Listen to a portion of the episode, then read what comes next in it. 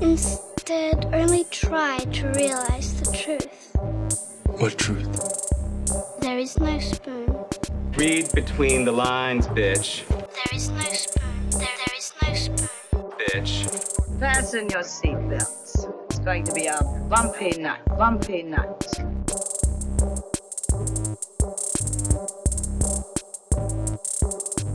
Saludos amigas y amigos, yo soy Mario Alegre Femenías Y yo soy Rosa Colón. y esto es Desmenuzando. Yes. En el episodio de hoy, Rosa, ¿de qué vamos a hablar en el episodio de hoy? Pues vamos a estar hablando de.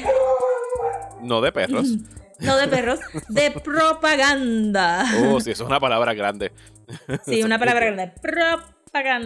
Primero había pensado que esto iba a ser un poquito más broad, pero realmente lo vamos a especificar a propaganda sobre la milicia americana en las películas. Sí, y esto no es pura casualidad que lo estemos tocando ahora. eh, de seguro ustedes ya acabaron o están viendo The Falcon and the Winter Soldier. Así que por ahí esa línea es que nos vamos a ir. No vamos a estar hablando de The Falcon and the Winter Soldier. Si nos quieren escuchar hablar de esa serie, los, los invitamos a que se unan al Patreon en patreon.com slash desmenuzando, que la semana que viene vamos a estar sacando un episodio dedicado plenamente a esa serie de Marvel, cuyos comentarios me voy a reservar ahora mismo, porque vi el episodio final ahorita. Y pues nada, lo, lo hablamos después, porque no... Spoiler, we're gonna hate it. We're gonna hate on it. I'm We're not gonna hate on ¿Ustedes it. recuerdan el minuto de odio de Game of Thrones? Way, way back. Allá cuando empezamos a estar desmenuzando hace dos años, más o menos, para esta misma fecha. De hecho, Rosa, fue- yo creo que tenemos, estamos celebrando Oh un God, aniversario ¿qué? y yo creo que ni cuenta no dimos. No, porque hello, este second COVID o third COVID o fourth COVID wave y toda esta vida que estamos viviendo, de verdad tenemos un aniversario. Eh, estoy, estoy chequeando ahora mismo, porque yo creo que ya se nos pasó Oh y ni siquiera lo celebramos. El primer episodio de Desmenuzando salió, ach, pasó hace rato, salió el 10 de abril. Un- Happy anniversary. Happy anniversary. Un, un día como hoy, exactamente, el 23 de abril del 2019, sacamos el episodio titulado Game of Thrones Season 8, Episode 2, Fuck Tradition. Cuando todavía pensábamos que había salvación para el final de Game of Thrones. Ay, aquellos que inocentes éramos, éramos sweet summer children. Pero sí, se nos pasó que el segundo aniversario de. Desmenuzando, pero ¡eh! El segundo aniversario. ¡Yay! ¡Segundo aniversario! Celebramos tanto We el episodio lives. 100 que se nos olvidó el, el segundo aniversario. Pero anyway, vamos a bullshitear. ¿Y con qué quieres empezar, Rosa? Quiero empezar con, creo que posiblemente lo único que tengo ahora mismo y es este, que me compré el libro de los cines viejos de Puerto Rico. Yes, eso es del autor eh, Something Something Mayoral. José Hernández Mayoral, que pues des- de- descubrimos con este libro que es aficionado del cine, por, por lo menos debe O serlo. siendo researcher anyway, Porque porque, déjame decirte. Le dedicó todo un thorough. libro. Sí, es super thorough. Yo lo pedí, thorough. lo ordené, eso me llegó creo que para diciembre, porque fue cuando empezaron la... Yo lo compré directamente de la página que publicaron de él en, en Facebook. Y yo dije, bueno, mano, si, si tiene fotos de los cines de Puerto Rico, es un buen coffee table book, déjame pedir una copia. Pero cuando llegó fue como que, no, espérate, esto es un trabajo doctoral, una tesis Sí. sobre los cines de Puerto Rico con mucho texto, mucha información que te... Muchísimas fotos, porque usualmente cuando tú pides un libro así que te van a explicar, pues sí, tienden a ser un poquito dry con por la falta de fotos, pero hay tantísimas fotos eh, de los cines, todas las fotos antiguas que pudo conseguir, más los cines ahora, y pudo entrar a cines que están cerrados o abandonados para tomar fotos del layout ahora. Sí, Brutal, brutal. Y tiene, o sea, tiene muchísima información que, y no solo es una historia de los cines de Puerto Rico como espacio, sino que al mismo tiempo es una, o sea, no es específicamente su punto, pero al, al contar la historia de los cines, más o menos te va dando como que este contexto histórico de cuándo empieza la producción de películas en Puerto Rico, la distribución de películas que llegaban de Hollywood, de, Europa, etcétera. Así que a medida que tú vas leyendo, te vas enterando. Y, y lo chulo de eso es, que es algo que he estado como que lamentando en los últimos semanas o meses después de que vi una película que me recordó a esto, es como los cines eran espacios comunales de la comunidad, valga la redundancia. Como que todo el mundo tenía el cine de su vecindario, el cine de su plaza, el cine, o sea, eran muchos cines independientes pequeños donde la gente del, del barrio y de la comunidad se reunía a ver películas. Y yo, o sea, tú y yo pertenecemos posiblemente a la última generación que pudo vivir esos cines como fueron los cines del, del señorial o los cines que habían en Santurce, que parte de eso es lo único que quedó ahora mismo era el metro, el UA de Carolina, ¿sabes? Tú podías, tú tenías un chorro de cines a escoger. Y les, les advierto, no me he acabado el libro, pero lo he ojeado bastante y voy brincando de capítulo en capítulo de acuerdo al tema que me llama la atención, porque no tienes que leerlo en orden, en realidad. O sea, que tú buscas el capítulo No. y lo buscas. Pero, el, o sea, si lo lees en, si lo lees en su- de, de corrido, el final es como que medio un downer, porque es como que, y llegaron los multiplexes y todo se convirtió en este monopolio Sí. de que solamente el- hay un este- dueño de todos los cines y, sí se acabó. O sea, y es como que, diablo, qué dark ese final. O sea, Sí, el, este, yo lo ojeé completo porque dije, wow, esto Sí, yo no lo voy a foto, empezar a leer ahora, foto, tengo como ¿verdad? 50 libros más que tengo que leer. Pero lo ojeé completo buscando así porque eh, como en la pandemia está dando muchas vueltas en municipios vacíos, en los cascos específicamente, pues de momento empezaba como que a decir, espérate, yo le pasé este edificio los otros días por el frente, eso era un cine. Y entonces, cuando fuimos a Vega Baja el weekend pasado, estábamos caminando de verdad que Vega Baja está, el casco está bien abandonado. Pero está recogido, pero está bien abandonado. Y el primer edificio que nos llamó la atención era Teatro América. ujú. Y cuando buscamos información rápido en Google para ver qué era, pues, ah, era un cine que estuvo, qué sé yo, bla, bla. Pues en el libro sale, pero para que tengan una idea de que esto no es como que un dry text. En el cine lo que te cuen- en el, en el libro lo que te cuentan del cine es como un chisme con los dueños, que uno de ellos se fue con, con la sirvienta y dejó a la esposa. Eso es como que es un libro bastante ameno, no es como que... Sí, no es un libro bien seco de cómo pues fue construido en tal año por el arquitecto, Ajá, no es sé. como qué que no, no, este, te está contando ahí como si estuvieras ahí jangueando con alguien que te está contando la historia de los cines, o que también me pareció bien chévere. Vi, el, vi que tiene una sola foto del cine, cine señorial, Ujú. que era mi cine de la comunidad, con, con las dos salas, no con las cuatro salas. Y es una foto Y ahí del- es donde yo voy y compro comida de perro ahora. Y es una foto sacada de un video que está en el archivo digital de, de la, de la Yupi. Que yo encontré esos videos en, en YouTube. Está, hay un canal que yo me suscribí que es de ellos que tiene un chorro de videos así de, de material de archivo de, de- y esa, es- esa foto del cine del señorial es, es un screenshot de ese archivo de la, de la UPR, que es un video en realidad. Cuando eran dos salas el, el señorial. Eran los de, de. Ahí es donde yo fui a ver Jurassic Park y donde este, viví mi primer tiroteo por la policía. Gracias. Cuando hablemos de la policía en otro, en otro episodio. yes. Este, ajá, y es como que tiene de todo, este, y entonces cuando lo posteé en Facebook, pues mucha gente, como que tuve una amiga preguntando, ah, sale este cine de Mayagüez porque el papá de fulano era el que corría el cine, como que, de verdad que, que es un shame ahora que sabemos que vamos a estar viviendo en un mundo donde hay muchas pandemias y no vamos a poder estar a conglomerados 500 personas en el IMAX para ver una película juntos ever again. Me, me rehuso a aceptar ese, esa aseveración de que va a haber muchas mijo. pandemias. Pues déjame decirte que estaba viendo una entrevista con una persona que sabe de vacunas and we're so screwed for next year, let me tell you. Porque por lo menos ahora todo el mundo puede tener la vacuna. Deja que empiecen a costar 500 pesos cada vacuna. Uh. Nos van a dar Esto va a durar forever. No, it won't. me Este, rehuso a aceptar sí. eso. Pues prepárate. Este, ajá, y que, que de verdad nos hace falta ahora mismo, pues como que no, no haberle cedido el espacio a una sola compañía, porque no importa si es supermercado, cine, este, whatever, it's never Cualquier good to have your Ajá. eggs in one basket. Este, y pues ahora de verdad que si los municipios no estuvieran tan arrancados, este, y sé de muchos municipios que están Escuché en la Tratando. radio que hay muchos municipios que están abriendo cines pequeños ahora y que creo que eso debería ser the way to go porque no tan solo en aquellos tiempos pues fine ibas a poner películas de Estados Unidos o de México o de Europa whatever whatever pero ya nosotros tenemos una conciencia un poco más amplia de lo que se puede enseñar en el cine y un cine del municipio pues entonces puede fomentar este la creación de shorts para ese cine este, Documentales. documentales, actual, actual fiction movies, gente, we, we can, we can Ujú. make those too.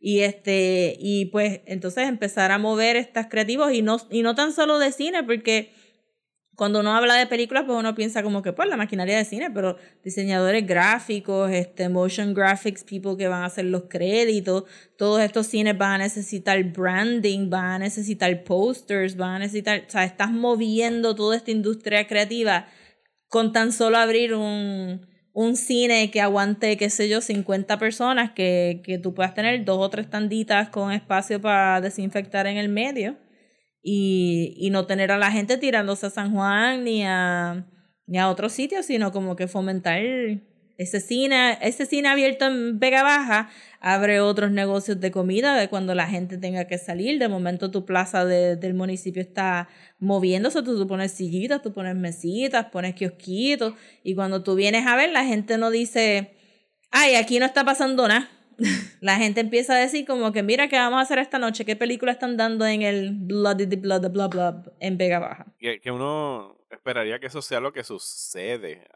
que suceda ahora, que haya un auge de, de pequeños cines. De mis mayores sueños en mi vida ha sido ser dueño de un cine y poder poner películas Un y art traer a la house. gente. Sí, tener un art house con un cafecito al lado, una barrita, o sea, algo así que sea para que la gente se congregue a ver películas y que sean y lo mío serían como que yo sé que quebraría porque serían puramente películas viejas. Yo quisiera nada más que tener un- No, un, pero de es que aquí hace falta un art house. Mira, cuando yo fui a, a Noruega, este, fui a un par de cines y había un cine que tenía una filmoteca. Es lo que le dicen un repertoire theater, que es de traer cosas Ajá. viejas, para ver películas viejas en el cine. Tenía una filmoteca y este publicaban un magazine que tú ibas y buscabas gratis en el lobby para tú saber cuál iba a ser como que el tema del mes y podía ser un director o podía ser un team y tú podías Un país. Te- en la- sea, en las revistas te explicaban el team y te tenías todos estos artículos que tú podías leer para que fueras este ¿verdad? informado a ver estas películas y tenían una filmoteca donde tú podías hacer research en el segundo piso, como que son son casi como bibliotecas también si tú quieres verlo de esa manera, como que no no tiene que ser tirarte el nuevo Marvel release porque necesitas hacer chavos, I mean, Sí, y, y you que, don't. y que aquí en, en, en Puerto Rico ya en gran medida no, no tenemos eso. O sea, tenemos como cuatro cines independientes, el Roosevelt, el de Yauco, uno en Mayagüez. Uno en Mayagüez, Uno en Mayagüez, exacto. el de Cagua. El autocine en... El C3 Tech pone, este, el C3 Tech en Caguas pone películas también. Pero que en realidad, pues, eh, con, la, con el auge de los multiplexes, o sea, aquí se quedaron con, con el canto y lo que tenemos son, pues, 14 salas, siempre en centros comerciales, centros comerciales, eh, donde 7 de las 14 salas están dando la misma película a diferentes Sí. horas. O sea, y no... Y no hay variedad. No hay y no hay variedad y se sabe que hay un problema con, con estos multiplexes también apoyando el cine local, que entonces no, no es lo mismo porque tienen que pagarle el edificio inmenso que hicieron para aguantar esa pantalla. Tienen que, que hacer muchas cosas. Yo creo que the way to go, igual que pasó con las librerías cuando cerró Borders, que poco a poco han ido saliendo librerías pequeñas eh, para vender. Obviamente ese, esa industria tiene un added, un added weight de, de la compra de libros en online pero sí han salido librerías y coffee shops, librerías después de Borders, they exist. Ujú. Y no se Y pues, acabaron y el debe- libro. Ajá, no se acabaron los libros, pues igual debería ser con el cine, no tanto porque la compañía principal That Shall Not Be Named este quebró, sino porque debería de haber variedad, además de esa compañía That Shall Not Be Named, porque es una buena manera de tú mantener a la gente en tu municipio entretenida y crear y, y, y empezar a revivir ese casco urbano. Y fomentar cultura, o sea, porque el cine es cultura, no es solamente entretenimiento. fomentar cultura.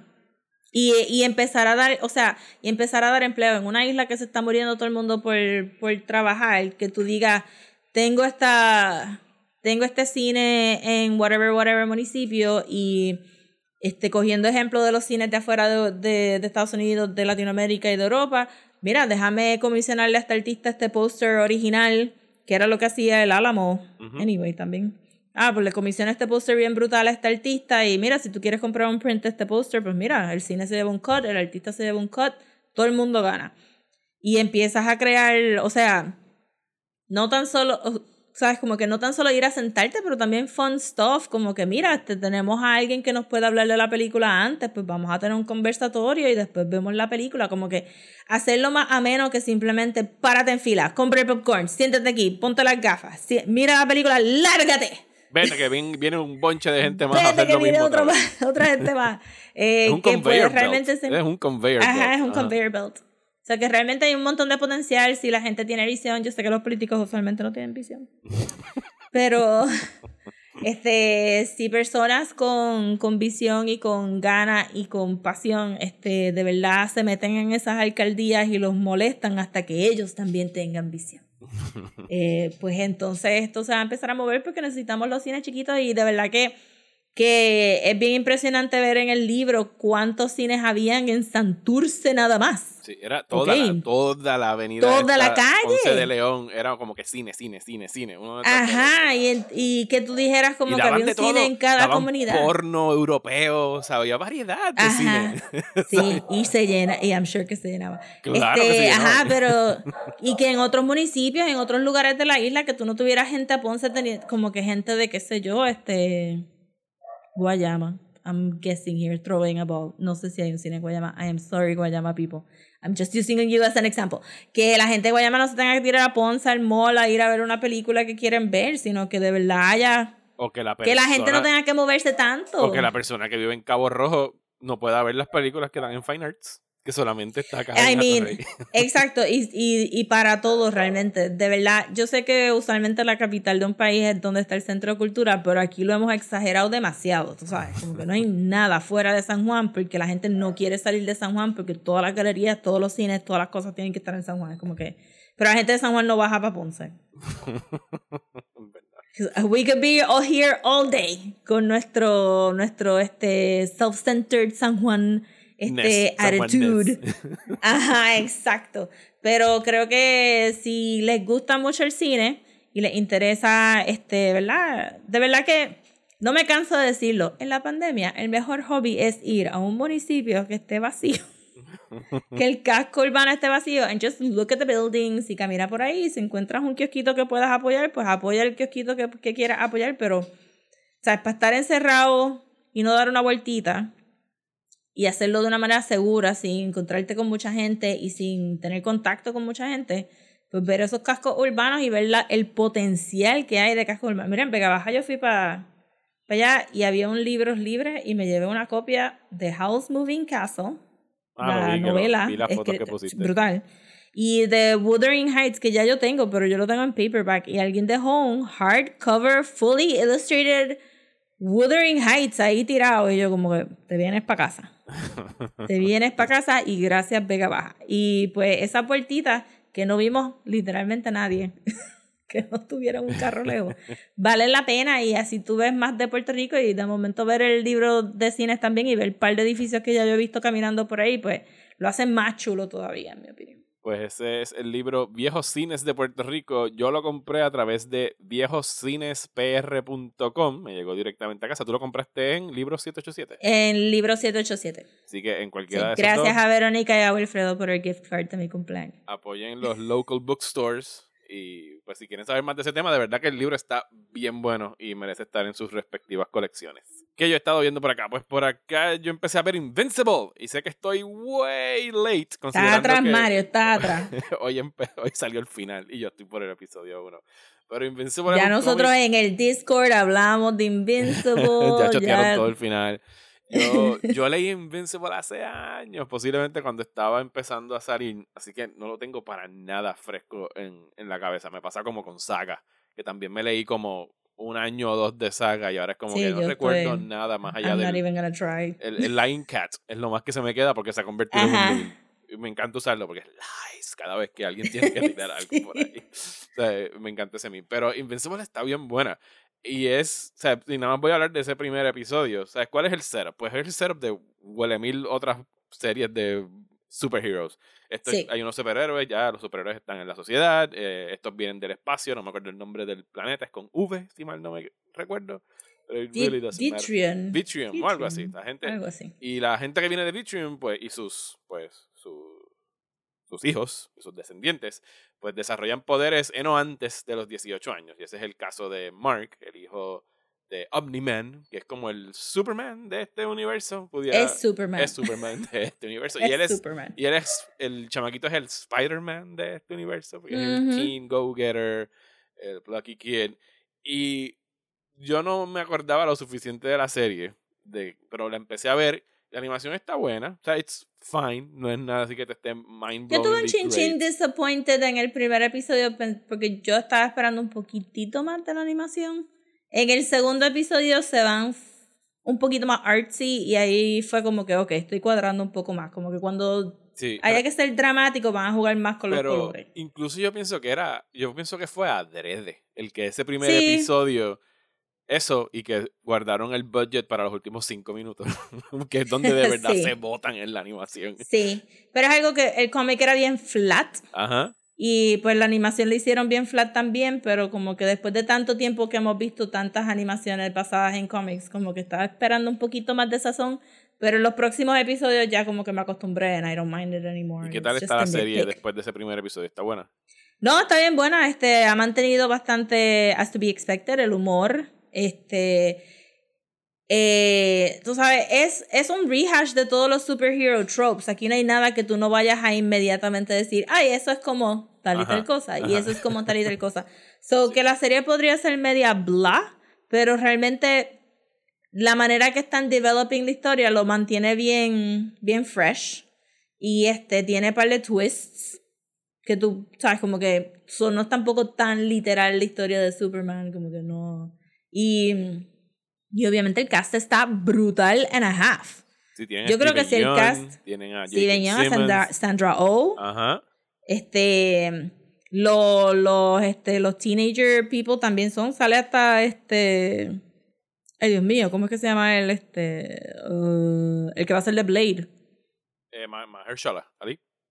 Mahershala Ali y sale este cada rato es como que "Eh, esa voz yo la escucho y tengo que ir a buscar el El IMDb. el cast en IMDb porque tiene un zafacón de gente famosa y que están haciendo un really good job porque usualmente tú dices Tienen "Ah, que trajeron Walton Goggins, Zachary Quinto, eh, Ujú. Sassy Beats, es la que hace de Amber. Sassy eh, Beats la ajá brutal y están haciendo un buen trabajo Mark Hamill, que Mark Hamill abre la boca y es, mira, es Mark Hamill. es Mark Hamill ajá Porque, porque cuando Mark Hamill hace voice acting, tú puedes sentirlo, tratar de controlar el Joker que no se le salga. sí pero ya no puede porque simplemente es old man voice que es el Joker voice ahora. Ajá y tiene y podrían estar phoning it in porque este se pueden estar recostando de que la serie es bien adulta y es animada y qué sé yo but they do a, they do a very good job. Estoy pompeada ahorita para cuando vaya a cenar ver el último episodio. Este que, y para que yo esté pompeada de algo con, con Amazon Prime, que tú sabes que a mí se me olvida que yo tengo existe. la cuenta de mi hermana en, en el PlayStation. Yo creo que a todo el mundo se le Este- olvida que tiene una cuenta de Amazon Prime. Y, y, y a veces como que cuando Amazon tira números de que no, tenemos ciento y pico de millones de suscriptores en Amazon Video y es como que sí, pero eso está incluido con Prime, ¿sabes? No, yo no, no sé si ellos los, los cuentan aparte porque yo sé que tú puedes suscribirte directamente a Video sin tener que tener el Prime overall. Pero, Ajá. pero que como ellos le han dedicado cero esfuerzo a la interfase de ellos, o sea, eso es como que aquí están los videos del play y good luck finding what you want to find. Porque como Rosa, tú misma enfrentaste, tú ni sabías cuándo salía Invincible el nuevo episodio. Mano, y me salía el sponsored tweet Ajá. a cada rato y en ningún lado decía every Friday. Just every Friday. Simplemente decía, los primeros dos episodios ya están available y yo, pero cuando viene el tercero. Y tuve que, tuve que esperar a que la gente en Facebook dijera, wow, ya salió el tercer episodio. Ellos de- son malitos de-". con eso, con, con, con promover sus propias cosas. Y también, bueno, lo único que les aplaudo a ellos es que usualmente cuando ellos dicen every Friday, los jueves en la noche, ellos tiran sus cosas. ¿Sabes? Como que tienen el problema que yo tengo con, con la mayoría de los otros streamers. Apple no, Apple lo tira medianoche Eastern Time. O sea que sus episodios nuevos, usualmente yo Sí. me acuesto tarde. los It's an puedo ver. Eastern Time World. Es el el Eastern Time Pacific y el World, Central pero Time tienen que acoplarse. Netflix y Disney Plus y toda esa gente es como que fuck you. O sea, aquí Eastern Time será a las 3 y 4 de la mañana. Si lo quieres ver madruga, lo ves al otro día. Y yo pienso que eso como que no invita a, a que la gente de verdad collective watching, como pasaba con Game of Thrones, que había como que un day and date y todo el mundo estaba a las 9 viendo Game of Thrones y después te podías meter a las redes sociales a ver los comentarios corriendo sobre qué pensó la gente. Eh, y ahora que pues recién acaba de, acabé de, de ver Lost, que posiblemente fue el penúltimo momento así donde todo el mundo estaba watching something a la misma vez. Sí. Después vino Game of Thrones, que Game of Thrones empezó. Ahí yo estaba viendo la fecha un año después de que se acabó Lost. Lost se acabó 2010 ¿Qué? o 2011. Sí. Lost. What? Sí. It's time. Lost acabó 2010. Game of Thrones empezó 2011. Fue que empezó. Yo Game todavía no puedo creer que eso, I mean, that doesn't make any sense. Que Game of Thrones fue hace tres años. Que Game of Thrones Dos y el años. final de Lost casi concuerdan, como que that doesn't Sí, make any fue- sense. se acabó uno y empezó el otro. Y yo, yo sé que HBO está súper tratando, porque a cada rato me aparece un video en YouTube de como que, que- que HBO es el sitio que está con, todo el mundo está, está con la mano alzada para que le choquen como que, yeah, 10th anniversary de Game of Thrones. Y la gente pasa por el lado como que, "Ujú, Como que, ujú", no. y andando. Y le baja la manita, como que no, Como estamos que- en COVID, yo no te puedo dar un high five. Y o sea, como que no, loco, no, queremos celebrar el décimo aniversario de Game of Thrones. Bendito. Están, we paid so much money for it, please. No, y la cantidad de dinero que le están dando para hacer todos esos 400 spin-offs. Ajá, es como que, please, get excited, please. Bueno, no, yo quiero ver Suicide Squad. Sí, pon- dame Suicide Squad primero. Dame Actually, estoy más estoy, estoy pompiana half, salió el trailer de The Conjuring 3. No lo he visto, no lo he querido ver. Yo voy a esperar a que sea mayo. y I am veo. ready for that shit. Sí, ese va a ser el tema de junio, se los podemos adelantar, de- adelantar, Sí. perdón, que disparate.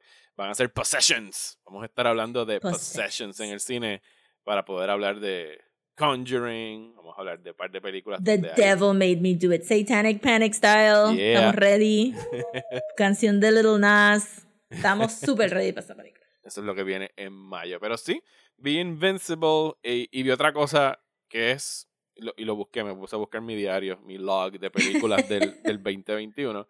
La mejor película que he visto este año, que estrena el viernes que viene en Netflix, que se llama The Mitchells vs. The Machines. Yeah. Es una película animada producida por Phil Lord y Chris Miller. Ustedes saben quiénes son, son el corillo de... The Lego Movie. Lego Movie, Into the Spider-Verse, Cloudy with a Chance of Meatballs, también conocidos como el Ellos super... produ- produjeron Into the Spider-Verse. Ellos produjeron Into the Spider-Verse. Y uno de ellos Sí. escribió, creo que, el guion. Sí, ellos están... De directores han hecho 21 Jump Street, el Lego Movie, Cloudy with a Chance of Meatballs, las dos partes. eh, y también son conocidos como el super dúo talentoso que Disney votó de Solo. Y por eso tuvimos aquella película de Solo de. Ron Howard. Eh, pues, sucks to be you, Disney. Pero esta de The Mitchells versus The Machines, yo no, ni siquiera la tenía en, en el radar. Fue como que cuando dijeron que ellos estaban involucrados y que había gente de Gravity Falls, que eran su debut de, de directores, y que tenían todo como que este súper talento de, de quirky animated series trabajando en ella, pues solicité que me enviaran la copia para verla. Como dije, sale el viernes que viene y ya la he visto dos veces desde que tengo el preview copy. Es un post-apocalyptic robot. No es post-apocalyptic, es el, el robot apocalypse. De que pues hay una familia y las últimas familias que quedan. Imagínate The Incredibles, pero son como que esta familia súper imperfecta. O sea, como que los, los quote losers. ¿sabes? Como que la familia que nadie está velando que vaya a salvar el mundo. Eh, y está chulísima, es bien graciosa, es bien heartwarming. Y vamos a tener una entrevista próximamente con un boricua involucrado en esa producción. Así que pendientes a la primera semana de mayo después de que estrene la película, véanla el próximo viernes para que puedan escuchar esa conversación que vamos a tener.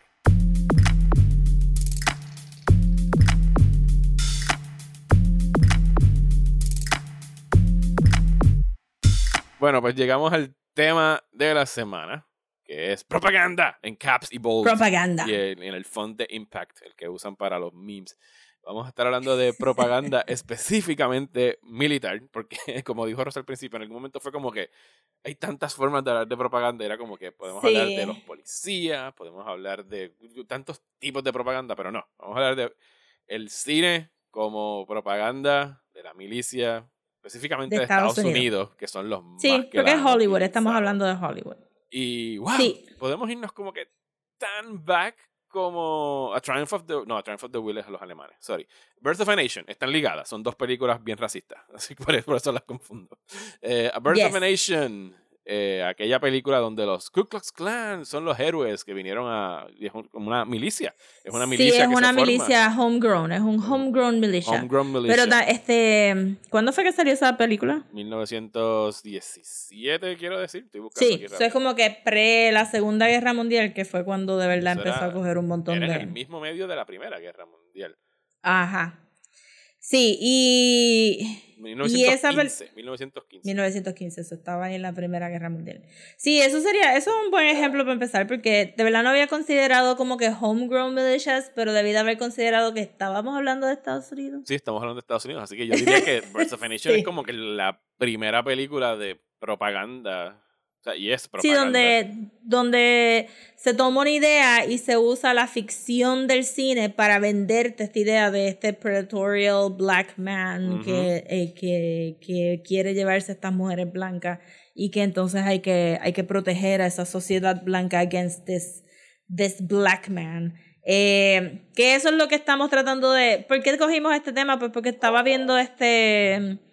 eh, pues realmente considerando todo, la- todo lo de Marvel y, y especialmente toda la política que estaban hablando ahora en Falcon and Winter Soldier y de momento es como que, Estaban mano, de verdad de no política en esa serie. ¿En serio estaban hablando de política? Mira, no voy a dejar para el Patreon, but you know, spoiler, hay issues, there's issues con esto. Y entonces la cosa es de que, de que pues tener toda esta, toda esta cosa de que están, de que Thanos se convirtió en un símbolo para los, este, ¿cómo que se llaman esta gente? No los liberals, los libertarians Ujú. que Thanos se convirtió en un símbolo para los libertarians, de esa idea de que, de que Thanos acabó representando ese, ese miedo de que nosotros no tenemos suficientes recursos para, para este, ¿verdad? aguantar todas estas personas en el planeta, cuando realmente la discusión debería de ser que solamente unas personas tienen todos los recursos, hay suficiente para todo el mundo. Este, si lo quieren poner en términos de COVID, pues saben que se está pidiendo que suelten las patentes de las vacunas, porque si no todo el mundo se vacuna, pues vamos a tener el COVID ahí forever and ever. Este, son cosas así. Entonces, pues, Sí, no, esta semana el FDA dijo que iba a pagarle comida a los estudiantes durante todo un año y es como que, ujú, ¿y por qué no hacen eso todos los años? Los chavos los tienen. Ajá, sí, sí, exacto. hay chavo, hay comida, hay recursos.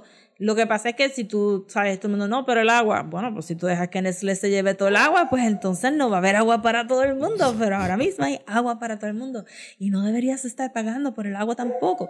Y un montón de estas cosas y pues todo eso como que congealed en un thing de pues este mes queríamos hablar de cositas más importantes y pues propaganda era una de esas cosas. Pero entonces eh, había que, que, ¿verdad? Nada más tenemos only so much time y pues al hacer un poquito de research fue como que, really, we should be talking only about movies y los militares porque está bien hardcore este, eh, hablar de absolutamente todo y pues este, encontré un site bien chévere de un podcast de Canadá que estaba hablando del mismo tema también y fue como que Ah, I have also been consuming a lot of military propaganda in other movies. I see, yes, yes. Sí, no, y, y- pues y estamos como aquí tú- hablando de propaganda. Y como tú mencionas, el, el boom de las películas así de propaganda militar es a, a raíz de la Segunda Guerra Mundial. Pero, pero eso que estás mencionando de Marvel, toda película, no toda, la inmensa mayoría de películas, desde que eh, Estados Unidos se convierte en una potencia militar post Segunda Guerra Mundial, tienen, o sea, ellos llegan a acuerdos con el US Military para poder usar sus portaaviones, para poder Sí, usar exacto, sus no, insignias y los, el ejército tiene un departamento para leer los libretos antes de que puedan tener el Ajá. seal of approval. Y si no les gusta la imagen del ejército que están presentando, pues fuck you, no te vamos a dar los chavos, no te vamos a dar los helicópteros de backup para que para esos tiros bien nítidos que tú quieres, que sean los helicópteros volando, pues no te vamos a dar helicópteros, Los- los, Blackhawks y todo este, eso. Ajá, y todos esos aviones que I don't know what they are. Ajá. Y sí, y ese departamento está ahí desde la Segunda Guerra Mundial.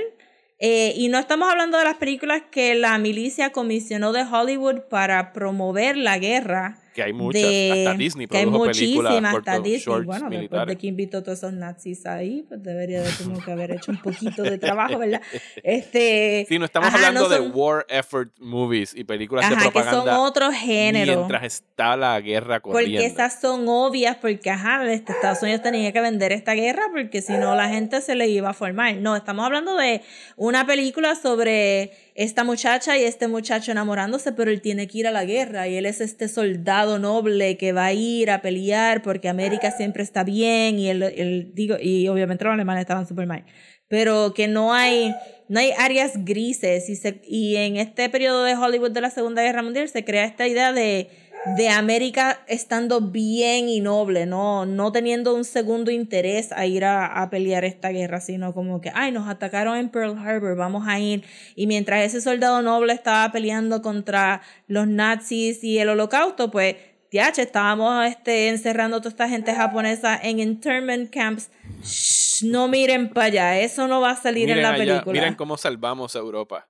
Que de hecho, Ajá, los- miren cómo los salvamos Europa. No salvaron Europa, fueron los rusos, pero no es la, no Llegamos súper tarde, pero salimos en todas las películas primero front and center, ¿verdad? Y pues esa es la clase de propaganda que tú puedes decir, ok, pues en esas películas es bien obvia, pero mientras más te vas moviendo al, a, a nuestro Hollywood, más insidious se va convirtiendo y al tener un Estados Unidos tan politically divided, pues entonces se va convirtiendo en algo donde pues tú puedes tener un American Sniper. La película Ajá. de Clint Eastwood, que es y- espantosamente mala. Ajá, pero entonces tú tenés gente como que, mira, eso fue un héroe y no, no considerar las ramificaciones de, estar, de Estados Unidos de estar en esa área del mundo matando gente. ¿Sabes? Como que no, ¿Qué eso no viene a la película. matando a las personas. Ajá, Entonces, siempre te exacto. lo quieren humanizar un poco de como que no, mira el efecto que la guerra está teniendo en este pobre soldado y los enemigos pues siempre son solamente eso, faceless enemies. O sea, Ajá, exactamente. Que, porque obviamente, ¿sabes? Y no estamos devaluing, este, ¿verdad? No estamos diciendo que El trauma de los si usted está en el veteranos, claro. Exacto, O sea, el trauma hay- de los veteranos es real. es real y, son el- parte de esta máquina que te destruye y te consume. sea, Ajá, y el gobierno debería ser un poquito más diligent con. y los con, abandona. este, los después de veteranos. que te chupan la Exacto. vida, te abandonan y el trato después a los veteranos de médicos, de, de beneficios, etcétera. Es como que le- les diste la vida y no te ayudaron para nada. O sea, y hay películas Exacto, que tratan so, eso, que demuestran también Como eso. Born on the 4th of Ah, July. como Born on the 4th of de, July. eh, este, de Tom Cruise. ujú. Her Locker también tiene un poquito de eso. Hurt Locker tiene, ah, exacto, la idea de que, de que él está addicted a Ajá. ese a ese danger threshold de, de, de- Pero exacto, la idea, pero Hasta las Rambo. películas Rambo tiene de eso. O sea, la película de Rambo. la primera, Rambo, First Blood. sí. que es un excellent Eh, action movie. Es bien buena dramáticamente en términos de que esto fue un soldado que regresó de Vietnam y era despreciado por la población porque eres un Sí. loser, porque nosotros perdimos la guerra en Vietnam y entonces lo, maltratan en todo momento. Pues no van a decir que perdieron la guerra. No, nunca they lo van a aceptar. Sí, Sí, como que ah, we're gonna, Este, we're gonna we left. slowly walk away. We're gonna slowly back away. Ajá, e- esa idea de que ese soldado, este, exacto, ese soldado de la Segunda Guerra Mundial que vendió la idea de que, de que Estados Unidos siempre estaba bien y que la idea, este, las cosas como los facts, como que ellos llegaron tarde a la guerra, que tenían sus propios, sus propias razones de estar ahí, este, metiendo la cuchara, este, y, y lo que estaban haciéndole a los ciudadanos japoneses en, la, este, en los internment camps, eso no viene al caso de estas películas porque la idea era vender esta, es- este soldado noble. Y entonces cuando, cuando brincan todos los otros conflictos que tuvieron en- entre medio y llegas a Vietnam, y al Vietnam ser tan messy y, y tener tanto revolú con el Khmer Rouge y qué sé yo, Camboya también estaba ahí metido. Y que llega en Y- este y- momento de una fuerte oposición del counterculture y toda la gente. Del counterculture y- los derechos ajá, y civiles, que- todo eso. Porque estaban mandando, Ajá. o sea, se une todo. O sea, estaban mandando un chorro de, de chamaquitos negros a morir en la Ajá, guerra. bueno, pues estaba como que estaba drafting gente ahí al garete para ir a, a, a hacer qué allá. Nada. O sea, como que, a invadir un país que, que- nadie te dijo que tenías que ir a todo meterte esto ahí. por, por este communist spheres y todas estas cosas, este, obviamente todos los historiadores están gritando ahora mismo, but bear with us, people, estamos hablando de las películas.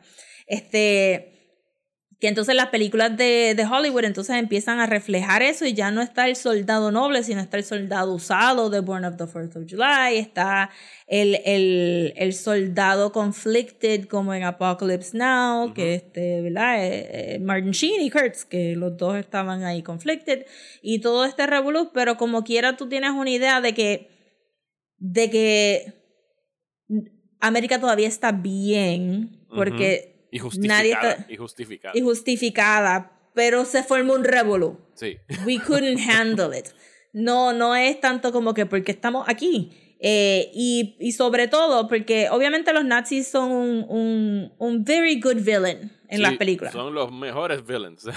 Porque tú dices nazi, la gente lo entiende, está claro, es blanco y negro, no hay gris. y se ha convertido entonces- en un shorthand y es abusado Ajá. muchas veces. Es como que, ah, pues es un nazi. Pues, ah, pues, ah, ok, yo entiendo lo que que, es un pues, nazi.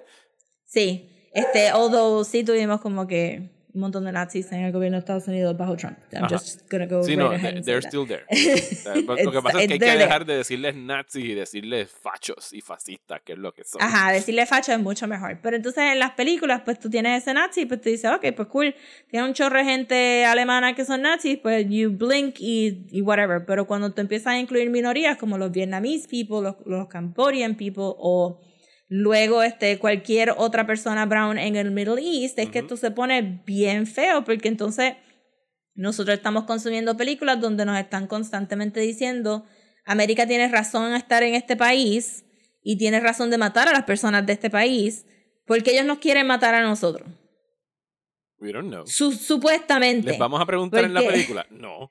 No, este, exacto, y, y son bien pocas las películas que admiten que hay ciertas influencias de América en estos lugares. Este, ahora mismo, yo de verdad he visto un par de war movies, ahora me estoy recordando.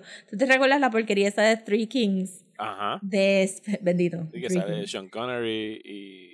No, no, perdón, de- no George. George Clooney. George Clooney, perdón. Y como, Mark- Mark Sean Connery hubiera elevado. Ajá, y este Spike Jones. Spike Jones.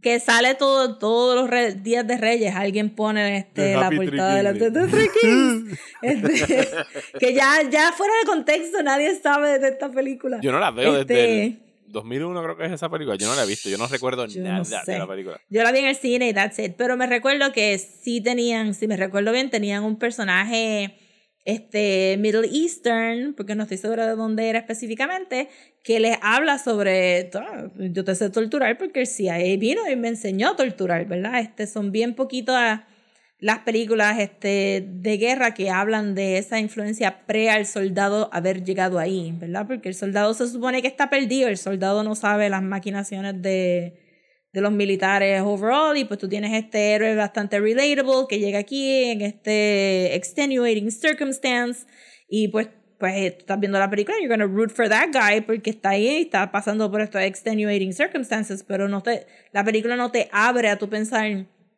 caramba pero por qué estás ahí y por qué tienes que matar a estas personas que, que están pasando en el background y que tú no tienes absolutamente ninguna conexión con ellos eh, y entonces pues tiene, tienes cosas que son prácticamente retellings de operaciones militares como Black Hawk Down O Dunkirk. o Dunkirk. Ajá. Sí, vamos, a, vamos a coger esas dos por separado. Porque Black Hawk Down eh, te lo vende como que. O sea, es el equivalente y no era tan popular en ese momento todavía, pero es como jugar Call of Duty. Es como que, yes, war is exciting, tenemos urban warfare, eh, y los soldados estadounidenses que ellos mismos ni siquiera saben por qué están en Somalia, los mandó ahí el gobierno de Clinton a, a velar Sí. lo que les diera la gana ahí. Y tiene como que estos pequeños momentos donde están hablando con los, los warlords de, so- de, de Somalia, porque todos, como dijo, son faceless, casi no tienen línea. Y, y, y siempre los venden como los villanos sin jamás preguntarle, bueno, ¿qué están haciendo ahí? Bueno, estos warlords están controlando la comida y la gente se está muriendo de hambre porque ellos están controlando los food shipments, pero, o sea, es una manera bien... How did they get to need those food ¿Por shipments qué no in the tienen comida en, en, en Ajá, esta parte del mundo? Bueno, pues eso es otra película, no vamos a hablar de esa película aquí. Exacto. Nosotros estamos hablando de aquí de cómo derribaron estos dos Black Hawks de nosotros. Y tuvimos que traer más soldados para rescatar a estos dos soldados que estaban tirados en el medio de este conflicto. Eh, y en realidad sí, tú puedes decir, bueno, tanto los soldados que están mandando ya a morir como los que están luchando en el conflicto, todos son víctimas de los mismos poderes, que es el poder militar.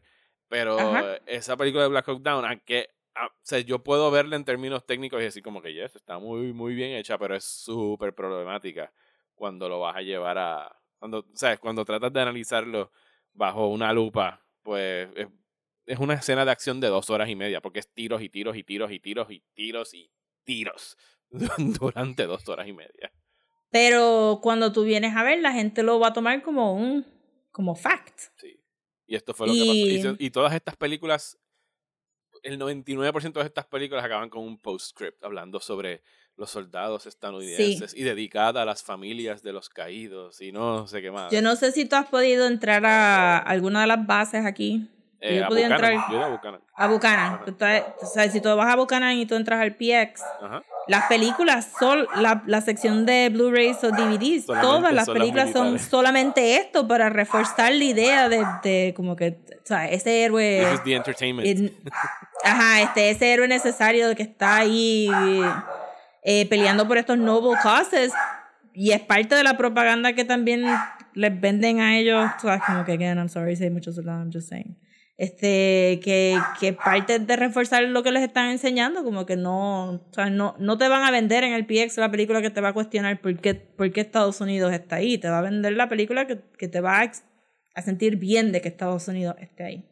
Si no vas a ver algo como, como Zero Dark Thirty, que también es como que un odd duck en todo esto. Sí, porque, Zero Dark Thirty también la tenían como que odd retellings Sí, of... porque era como que e, el, el, el ejército no apoyó a esa película, o sea, no pasó por el sedazo. O sea, lo- la, la oficina esa que mencionamos dijo, no, no vamos a ayudar a esta gente con el retelling de Zero Dark Thirty.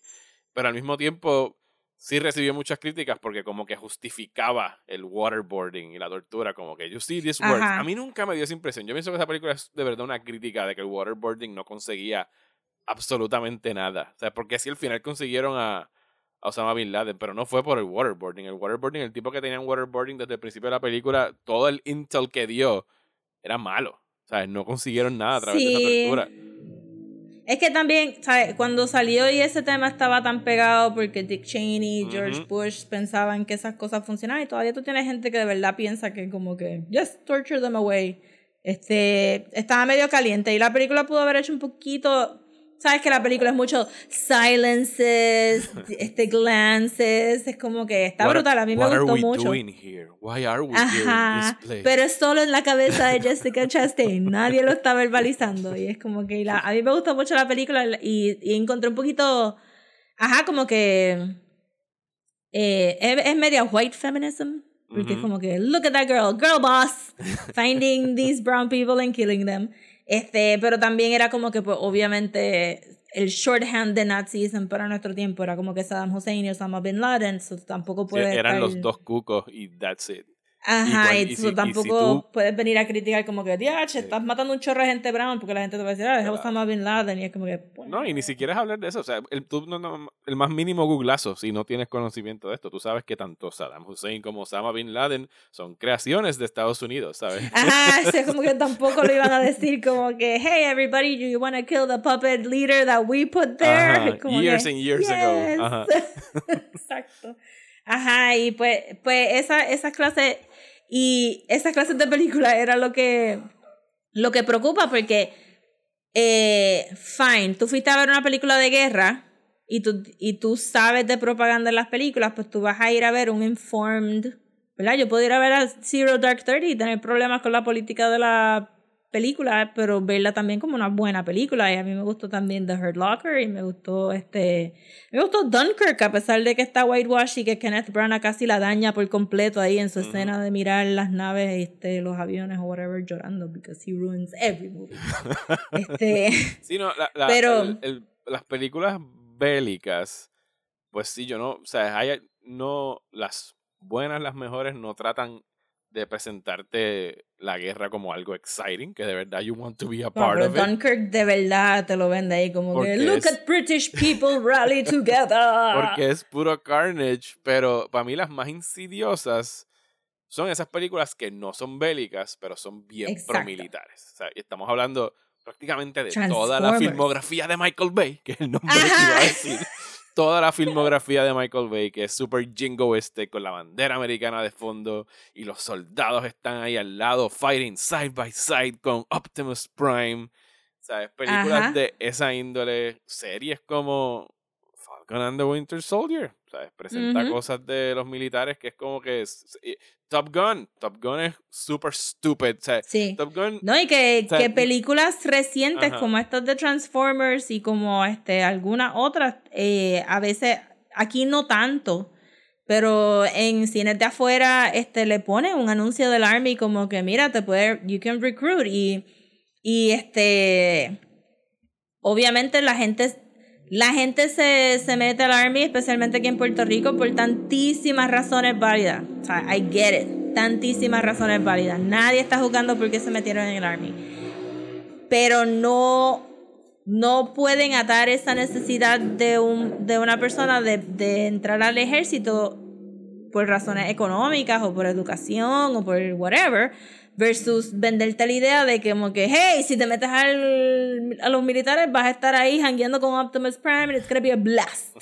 este, que es lo que ellos quieren asociar, que tú asocias your positive feelings de la película con entrar al Army. Exacto. Eh, y Top Gun fue ese una es el problema. que Top Gun se utilizó, se usó por el Air Force para reclutar gente para su programa de Top Gun, para que la gente allá, Ajá, y, y está brutal porque entonces mientras, mientras más sutil se va poniendo la cosa, pues más difícil es de, de identificar y de pensar racional, como que espérate, que tú me estás diciendo aquí, este, con, con presentarme esta idea de que, qué sé yo, estoy pensando así como que la realmente es que la has estado evitando recientemente, pero ajá, tú tienes de momento, no, no es necesariamente militar, pero tú tienes, bueno, sí, pero sabes, hello, Captain Marvel es un Top es Gun para ahora y te presentan como que un Air Force donde las mujeres están ahí, chachos, en posiciones de poder, nada sobre lo- los altos rates de sexual harassment. Bendito la pobre muchacha que se desapareció los otros días y,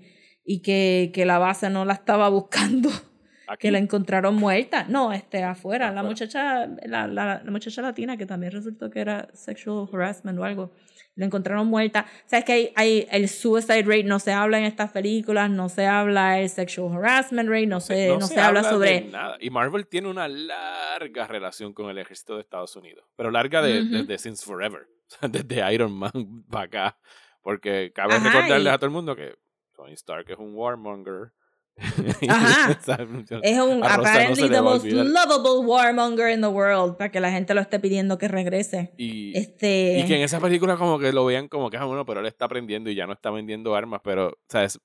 Marvel como tal, Disney slash Marvel, sí tiene una relación con el ejército. Sus películas nunca han sido ni mínimamente críticas del ejército at all, ¿sabes? En- Ajá, en o sea, Marvel mínimo. no tuvo, o sea, él está allí en un, este, quote unquote, deserty area para que tú te recuerdes un poco de Afganistán. Tienes a todos estos brown people que lo encierran a él en la, en la, ¿verdad? En la cueva y lo fuerzan a hacer Iron Man, whatever, whatever. Pero cuando viene el momento de, de, de ¿verdad? Este, encontrarse con las reper- repercusiones de sus acciones, of course, que es a través de estos dos personajes blancos que son Wanda y este, whatever Quicksilver era su nombre, este Peter, este, Pietro, perdón, Piotr es este, eh, whatever, X-Men, eh, que viene a través de estos dos personajes blancos y de un fictitious pseudo Eastern European kind of Russian city de Sokovia, porque jamás y nunca te iban a decir como que, mira, Tony, mira toda la, toda la gente que tú manda- mataste en Afganistán o en este Yemen o en, En que Palestine o whatever. exista. No, esa copia. Ajá. Es Sokovia, porque no, no, No, puedes... quieren, re- no este, quieren recordarte que de verdad han matado a toda esa gente en esos países. que Ajá, verdad y, que, y tampoco le quieren dar, le, tampoco le quieren dar faces to them, tú sabes.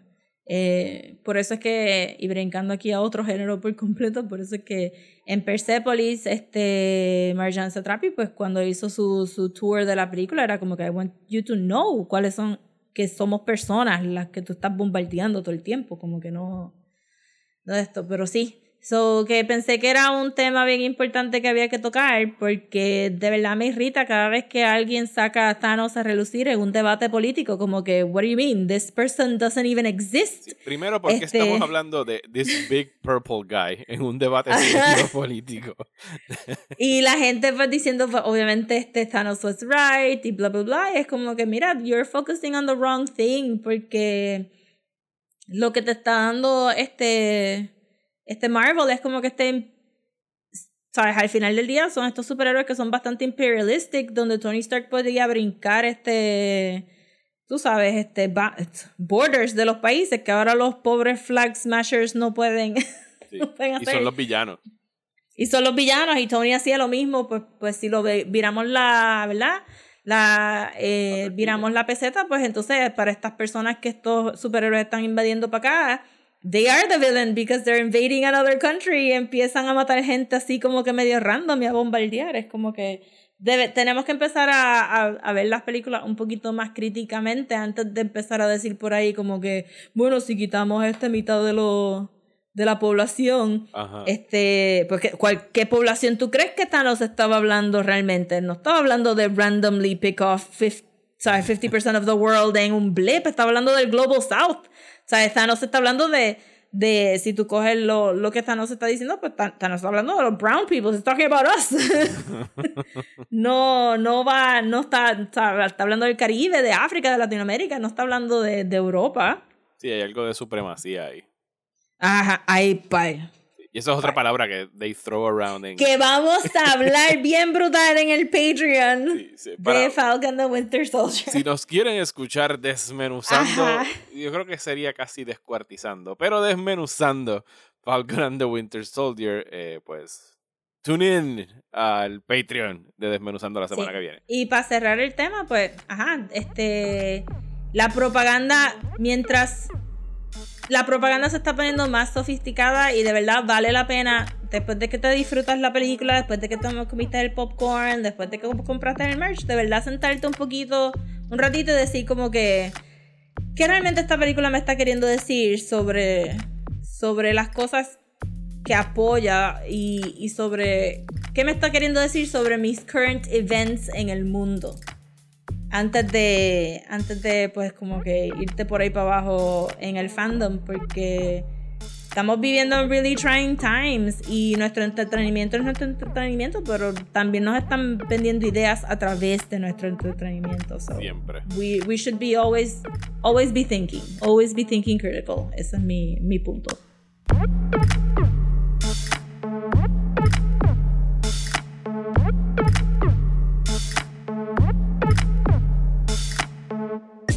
¿Estás bien cansado de los programas de política aburridos? Pues trata Radio Independencia, un podcast de política, derecho y todo lo que se nos ocurra desde el independentismo boricua, donde Andrés González y Adriana Gutiérrez discuten temas de actualidad y temas históricos con algunas de las figuras más importantes del independentismo y la izquierda puertorriqueña. Suscríbete a Radio Independencia en tu aplicación de podcast favorita y en nuestro canal de YouTube. Únete ya. Y hasta aquí este episodio de Desmenuzando. Muchísimas gracias por escuchar. Les invitamos a que visiten nuestro Patreon en patreon.com slash desmenuzando, donde esta semana van a poder escuchar nuestra discusión de la cuarta temporada de Lost. Eh, saben que estamos haciendo un rewatch o un first watch, en mi caso, de la super famosa serie de televisión. Así que esta semana van a poder estar escuchando ese episodio y regresamos la semana que viene con algún mystery subject porque no lo hemos Sí, escogido estamos todavía. living life and we gotta think about things Pero no se preocupen porque ya les dije, la semana que viene vean eh, The Mitchell vs. The Machine para que Yes. puedan eh, escuchar la entrevista que vamos a tener la semana de arriba y les estaremos dando entonces más información de lo que estaremos discutiendo durante el mes de mayo. Ya saben que junio vamos a estar poseídos por Satan. Y- Satan. Hail Satan. Eso es lo que vamos a estar hablando. Así que Rosa, ¿dónde nos pueden conseguir en las redes sociales? Nos pueden conseguir en Instagram como @desmenuzando, eh, en Twitter y Facebook como @desmenuzandopod y si nos quieren mandar un email puede ser a desmenuzandoelpodcast@gmail.com. A mí me pueden conseguir en Twitter e Instagram como Mario Alegre. También pueden pueden conseguir en Twitter, Instagram y Facebook como @soapopcomics. Muchísimas gracias y hasta la semana que viene en Desmenuzando.